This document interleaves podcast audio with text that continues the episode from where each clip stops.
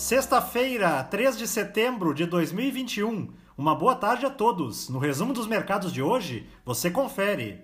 O Ibovespa terminou o dia em alta, de 0,22%, aos 116.933 pontos, mesmo depois de passar grande parte do pregão no terreno negativo, em função das preocupações globais com o desaquecimento econômico.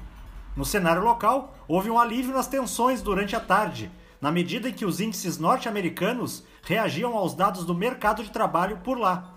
Contudo, nesta semana, a bolsa acumulou perda de 3,10%. Na ponta positiva, as ações da Fleury, em alta de 1,88%, avançaram com a companhia anunciando a compra da totalidade do laboratório PRET e do laboratório bioclínico, ambos localizados no estado do Espírito Santo. Os papéis da CSN, com ganhos de 1,72%, seguiram a primeira alta desta semana nos preços internacionais do minério de ferro. Na ponta negativa, as ações da Sabesp, em baixa de 2,44%, recuaram diante das incertezas em relação ao aprofundamento da crise hídrica no país. O dólar à vista, às 17 horas, estava cotado a R$ 5,18, praticamente estável em relação a ontem. Já no exterior, as bolsas asiáticas fecharam de forma mista, em função da divulgação do Índice de Gerentes de Compras Composto da China, que engloba os setores industrial e de serviços. O indicador caiu para 47,2 em agosto, indicando que a atividade produtiva do país está em contração, o que ocorre pela primeira vez desde abril de 2020.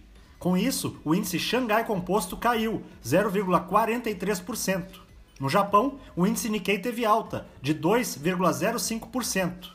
Os mercados na Europa encerraram em baixa após dados mostrarem que as vendas no varejo da zona do euro caíram 2,3% entre junho e julho, contrariando a expectativa de alta de 0,2% no período. O índice Eurostock 600 teve perda de 0,56%. As bolsas americanas terminaram sem direção única repercutindo o relatório mensal no mercado de trabalho no país. Observou-se a criação de 235 mil vagas, bem abaixo do esperado para agosto. Contudo, houve queda na taxa de desemprego, o que contrabalançou a fraca geração de empregos.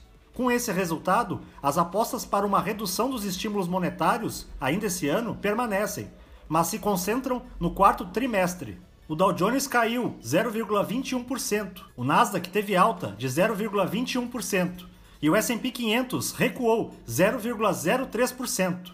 Somos do time de estratégia de investimentos do BB e diariamente estaremos aqui para passar o resumo dos mercados. Uma ótima noite a todos e até a próxima!